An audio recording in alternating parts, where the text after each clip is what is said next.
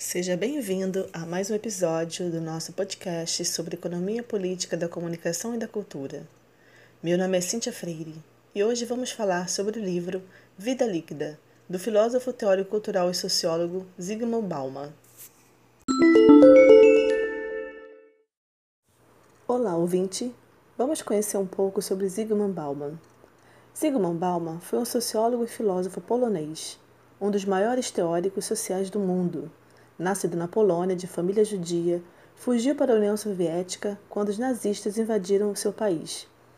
Retornou à Polônia após a Segunda Guerra Mundial como comunista e professor na Universidade de Varsóvia.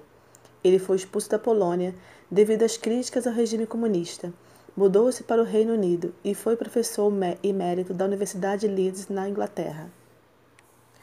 Ele foi casado com Janine Bauman, jornalista e escritora polonesa também de origem judaica.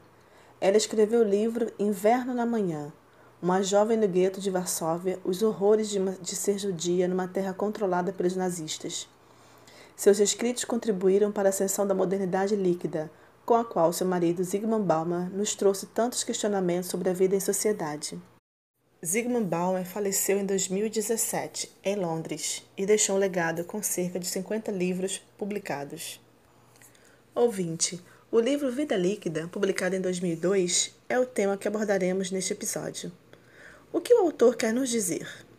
Zygmunt Bauman aponta definições de vida líquida em sociedade líquido-modernas, onde nada mantém uma forma ou permanece em um mesmo curso por muito tempo, pois os hábitos de rotina se tornam rapidamente obsoletos. Os produtos são descartados, uma vez que a vida deve modernizar-se ou perecer. Na página 8, afirma, abre aspas, a vida líquida é uma vida precária, vivida em condições de incerteza constante. É uma sucessão de reinícios. Nessa vida, livrar-se das coisas tem prioridade sobre adquiri-las. Fecha aspas. A indústria de remoção de lixo assume posições de destaque na economia da vida líquida, uma vez que o ato de jogar Fora libera o sujeito para consumir algo novo e assim retroalimenta o processo. Sobre o que chama destruição criativa, Zygmunt Bauman aponta que esse é o norte da vida líquida. Tudo que a criação destrói são os outros modos de vida e, portanto, de forma indireta, os seres humanos que os praticam. O autor destaca o tormento sofrido pelos sujeitos quanto à identidade, posto que são incapazes de conservar a mesma identidade por um período longo, fragilizando assim as relações sociais. Zygmunt Bauman chama atenção para esse sujeito materialista, mas espiritualmente pobre, que rapidamente consome no presente tudo o que a eternidade poderia oferecer, no menor tempo possível. Busca saciar todos os seus desejos antes que chegue o momento intransponível a vida líquida é uma vida de consumo e a lealdade é motivo de vergonha, não de orgulho. Por fim, o autor refere-se à educação como uma esperança, a solidez que falta na vida líquida. Os professores devem se engajar nessa mudança, pois os alunos precisam ser críticos, capazes de perceber o momento social que os norteiam e assim contribuírem para uma vida cotidiana mais acolhedora para todos.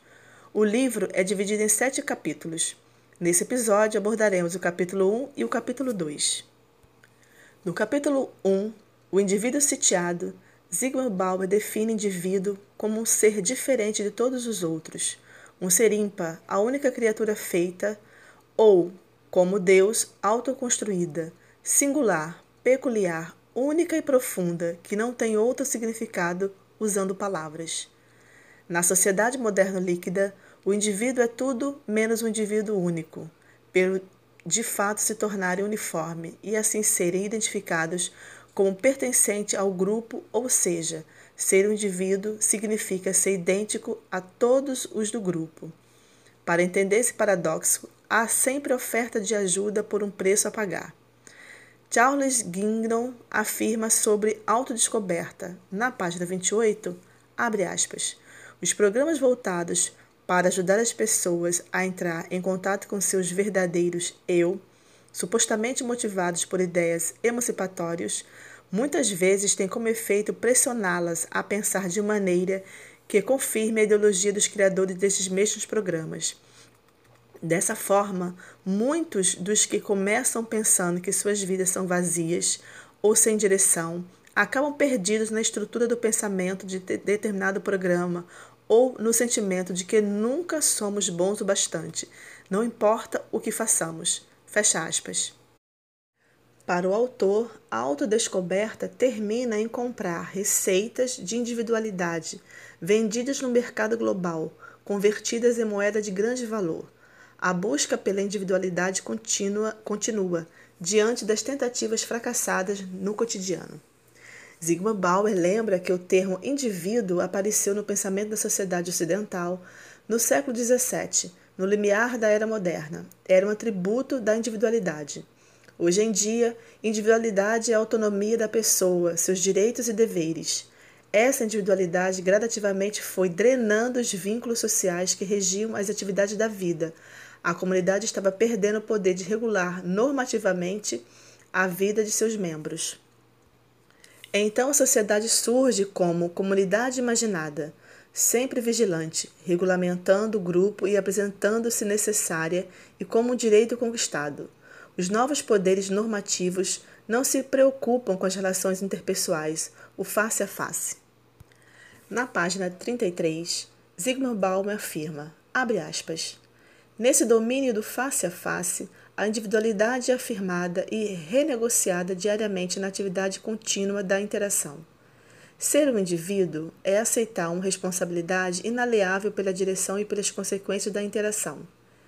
Tal responsabilidade não pode ser seriamente contemplada a menos que os autores tenham o direito presumido de escolher livremente o caminho a seguir. Quer seja livre ou não a escolha, o preceito de escolher livremente e de definir todas as ações como resultados desta não é, com toda certeza, uma questão individual. Embora o direito e o dever da livre escolha sejam premissas tácitas ou reconhecidas da individualidade, não são suficientes para assegurar que o direito a esta possa ser usado. Portanto, a prática da individualidade não se necessariamente corresponde ao padrão imposto pelo dever da livre escolha. Na maior parte do tempo, ou em alguma ou em várias situações, muitos homens e mulheres consideram a prática da livre escolha, escolha fora do alcance. Fecha aspas.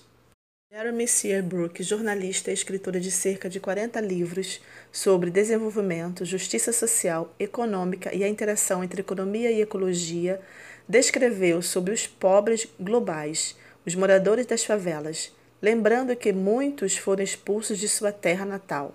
Abre aspas. A pobreza global está em fuga, não porque seja expulsa pela riqueza, mas porque foi expulsa de uma Interlândia exaurida e transformada Fecha aspas. A terra que cultivavam, o ar, a água, tudo contaminado por fertilizantes e pesticidas, ou a terra foi tomada pelo governo para a construção de um resort litorâneo, ou qualquer outra coisa que os impeça de residir e os faça partir. Zygmunt Bauman afirma na página 34 são membros da subclasse global. Abre aspas. Eles são a escória, o lixo e os detritos do livre comércio e do progresso econômico globais que, na nossa extremidade do espectro, sedimentam as alegrias de uma riqueza sem precedentes, ao mesmo tempo em que despejam uma pobreza e humilhação indescritíveis no outro extremo e espalham temores e premonições terríveis por toda a sua extensão. Fecha aspas. Zygmunt Bauer, na página 34, afirma, abre aspas, sua condição não é uma possibilidade rondando a esquina, não cruza nossos caminhos. Isso, porém, não significa que a sorte dos excluídos nada tem a ver com a condição dos sortudos, que conseguiram evitar esse destino. Caro ouvinte, o autor distingue o indivíduo de jure e nos permite lembrar que esse indivíduo não tem ninguém para culpar sobre seus fracassos e desilusões, a não ser a si mesmo. Por outro lado, indivíduo de fato ganha controle sobre seu destino e toma as decisões que assim deseja. Porém, é necessário que seja cidadão. O espaço privado está colonizando o espaço público, onde o indivíduo de fato age e interage com tudo em seu redor. Caro ouvinte, agora você pode imaginar como o consumismo é visto pela sociedade de indivíduos? Sigmund Baumer afirma na página 36, abre aspas, o consumismo é uma resposta do tipo como fazer, aos desafios propostos pela sociedade de indivíduos. A lógica do consumismo serve às necessidades dos homens e das mulheres em luta para construir, preservar e renovar a individualidade e, particularmente, para lidar com a sua supracitada apória. A luta pela singularidade agora se tornou o principal motor da produção e do consumo de massa. Fecha aspas. Ser indivíduo na sociedade líquida, além de ser bom consumidor, é necessário ser produto competitivo no mercado global. Significa comprar, comprar itens da moda e também ter o corpo da moda, realizando a automanipulação do próprio físico. Os mercados de consumo se alimentam e estimulam esse anseio dos potenciais consumidores. Para Bauman, a individualização do consumo deixa muitos indivíduos insatisfeitos. Haja visto que os que vivem à margem da sociedade não podem participar dos jogos, ou seja, ser parte da linha de produção dos consumidores felizes que têm dinheiro, para suprir a necessidade de consumir. Percebe-se que a individualidade na sociedade líquida é um privilégio. O autor adverte que a sociedade individual, mesmo a mais rica, é afetada com a globalização. O filósofo Richard Hurt, na página 38, afirma, abre aspas, refletindo sobre a recente transformação da sociedade norte-americana, sugere que o emburguesamento do proletariado foi sucedido pela proletarização da burguesia, já que a renda de um número crescente de famílias de classe média permite apenas uma humilhante subsistência, ainda por cima assombrada pelo medo das reduções salariais e das desastrosas consequências de uma doença, ainda que breve. Mas a polarização induzida pela poderosa privatização e individualização das buscas existenciais também tem dimensões planetárias. As chances de cruzar o fosso entre a individualidade de júri e a de fato são altamente desiguais em todo o planeta. Fecha aspas. O autor está se referindo a uma divisão entre os países que advogam pelo individualismo, basicamente o primeiro mundo ocidental, e aqueles que sofrem as consequências, América Latina, Ásia, África se refere às diferenças que dizem respeito aos padrões de consumo de ambos os lados e à própria impossibilidade material de que o processo individualista seja globalizado, uma vez que o planeta não possui condições nem território suficiente para que a qualidade de vida do modelo individualista supra a todos. Na página 39, John Reader, escritor e fotojornalista, aponta, abre aspas, se cada pessoa na Terra vivesse com tanto conforto quanto o cidadão da América do Norte, precisaríamos não de apenas um, mas de três planetas para suprir a todos. Encontrar dois outros planetas além do que temos não é algo muito provável, assim como não o é, por essa razão, a expectativa de melhorar as condições dos habitantes do planeta segundo o modelo da sociedade individualizada. Fecha aspas. Zygmunt Bauman afirma que o individualismo deve ser encarado como um privilégio dos poucos que estão aptos a reafirmar sua singularidade e emancipação individual, sempre atenta aos novos padrões de consumo e àqueles que são destituídos deste poder e que permanecem fixos a uma identidade, sem escolha atribuída ou imposta, sem perguntas, mas em todo caso superdeterminada. Zygmunt Bauman abre uma discussão em termos teóricos sobre o hibridismo cultural, acerca da sua crítica específica sobre a referida categoria, a qual vem se tornando tão permanente nas análises de, de, de autores, cientistas sociais contemporâneos que escreveram sobre a cultura. Para Bauman, a hibridização diz respeito aos membros que se ocupam compondo, decompondo e recompondo suas identidades, ou seja, os membros que possuem as possibilidades de se libertar dos laços locais e viajar pelas redes de cyberconexões, entrando em contato com outras culturas. A prática diz respeito à própria valorização de ser e estar híbrido como forma de separação, na busca pela exaltação da identidade, do não pertencimento daqueles presos aos locais. A hibridização, teoricamente, torna louvável a separação. A hibridização isola o híbrido de toda e qualquer linha de parentesco monozigótico. A identidade se apresenta contraditória, ou seja, a identidade enquanto problema, individualismo, e a identidade enquanto tarefa, pertencimento. Independente da escolha, Bauman, na página 47, afirma, abre aspas, o caminho que leva à identidade é uma batalha em curso e uma luta interminável entre o desejo de liberdade e a necessidade de segurança, assombrada pelo medo da solidão e o pavor da incapacidade. Fecha aspas. Na página 47, o autor continua, abre aspas, o passado de cada identidade está salpicado de latas de lixo em que foram despejadas, uma por uma, as coisas indispensáveis de dois dias atrás, transformadas nos fardos incômodos de ontem. Fecha aspas. As identidades híbridos culturais necessitam das novidades do mercado de consumo. Assim, retroalimentam o sentimento de satisfação no constante desejo de consumir por consumir. Atenção!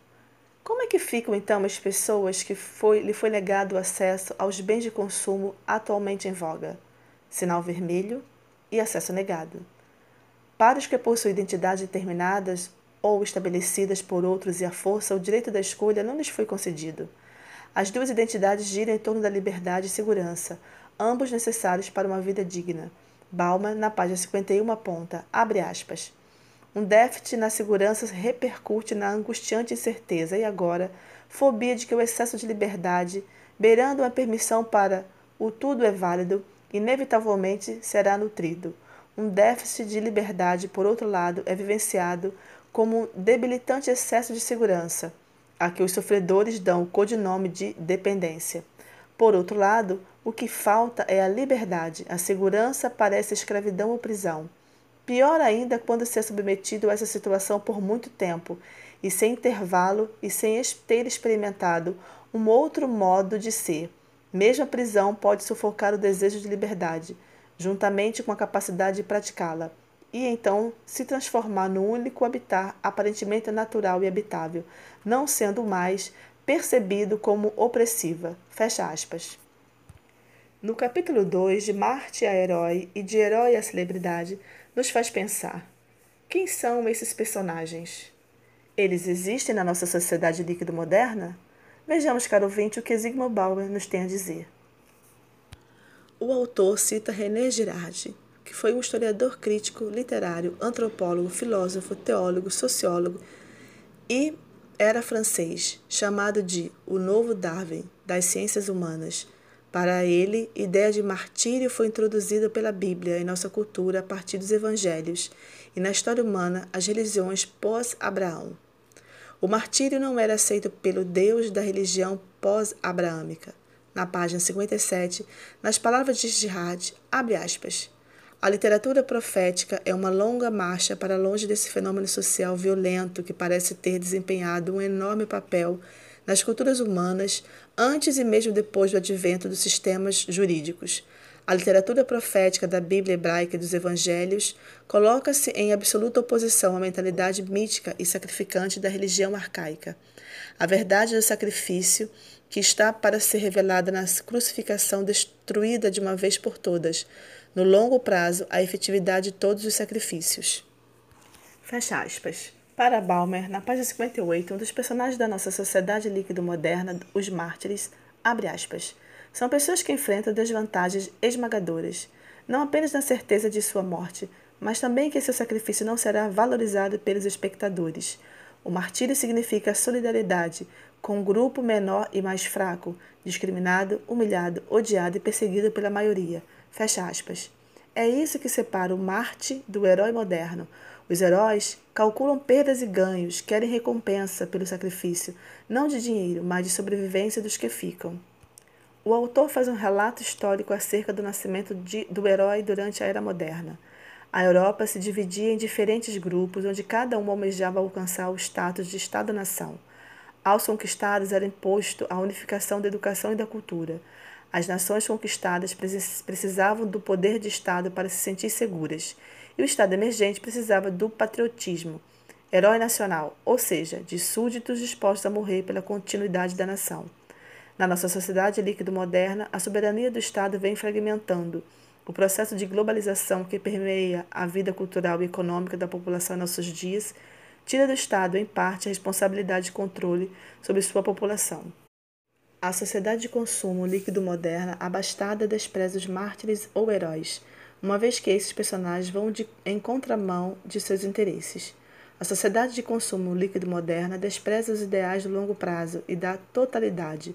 No ambiente que promove os interesses do consumidor e é por ele sustentado, nenhuma dessas ideias mantém o antigo poder de atração. Em contraponto na experiência cotidiana, está afinado com as reações treinadas ou de harmonizar com a instituição do senso comum. Assim sendo, tais ideias tendem a ser substituídos pelos valores de gratificação instantânea e da felicidade individual. Alma, então, na página 63, nos apresenta os novos personagens, a vítima e a celebridade. Essas figuras estariam de modo pontual, efêmero, no foco da percepção pública. Segundo o autor, qualquer pessoa que sofra, ao menos potencialmente, é uma vítima. O sofrimento faz parte de um ideário ultrapassado. A figura do herói fazia sentido. A celebridade, no entanto, representa o culto de massas, que induz a um jogo que permite combinações, com mudanças constantes e sem fidelidade em relação a quem está no foco. Na página 68, quanto à celebridade, o autor aponta que se essa notoriedade permite algum tipo de laço. Engana-se, pois, diferentemente do herói do Marte, que estabeleciam comunidades imaginadas, as celebridades efêmeras, esquecíveis, ou seja, a metáfora ideal do mundo líquido. Abre aspas. Poderíamos ser tentados a dizer que hoje em dia elas são os principais fatores geradores de comunidades, caso as comunidades em questão fossem não apenas imaginadas, como na sociedade da era sólida moderna, mas também imaginárias, à maneira de aparições, e, acima de tudo, frouxamente unidas, frágeis, voláteis e reconhecidas como efêmeras. É principalmente por essa razão que as celebridades se sentem tão à vontade no ambiente líquido moderno, a modernidade líquida é seu nicho ecológico natural. Fecha aspas. Caro ouvinte, então, é nesse ponto que agora nos encontramos. Por quanto tempo? Zygmunt Bauer nos faz essa pergunta. Fique atento ao nosso podcast e em breve saberemos o que o autor tem a nos dizer sobre isso. Este foi mais um episódio do nosso podcast sobre economia política da comunicação e da cultura. Se você quiser saber mais sobre o assunto, visite o nosso site APCC. Lá temos indicações de leitura, notícias atualizadas e a legislação nas áreas de comunicação, cultura e informação. Curta nossa página no Facebook Economia Política da Comunicação e da Cultura e no Instagram EPCC Brasil e veja os nossos eventos científicos no canal do YouTube EPCC Brasil. Obrigada por sua audiência, ouvinte, e até a próxima.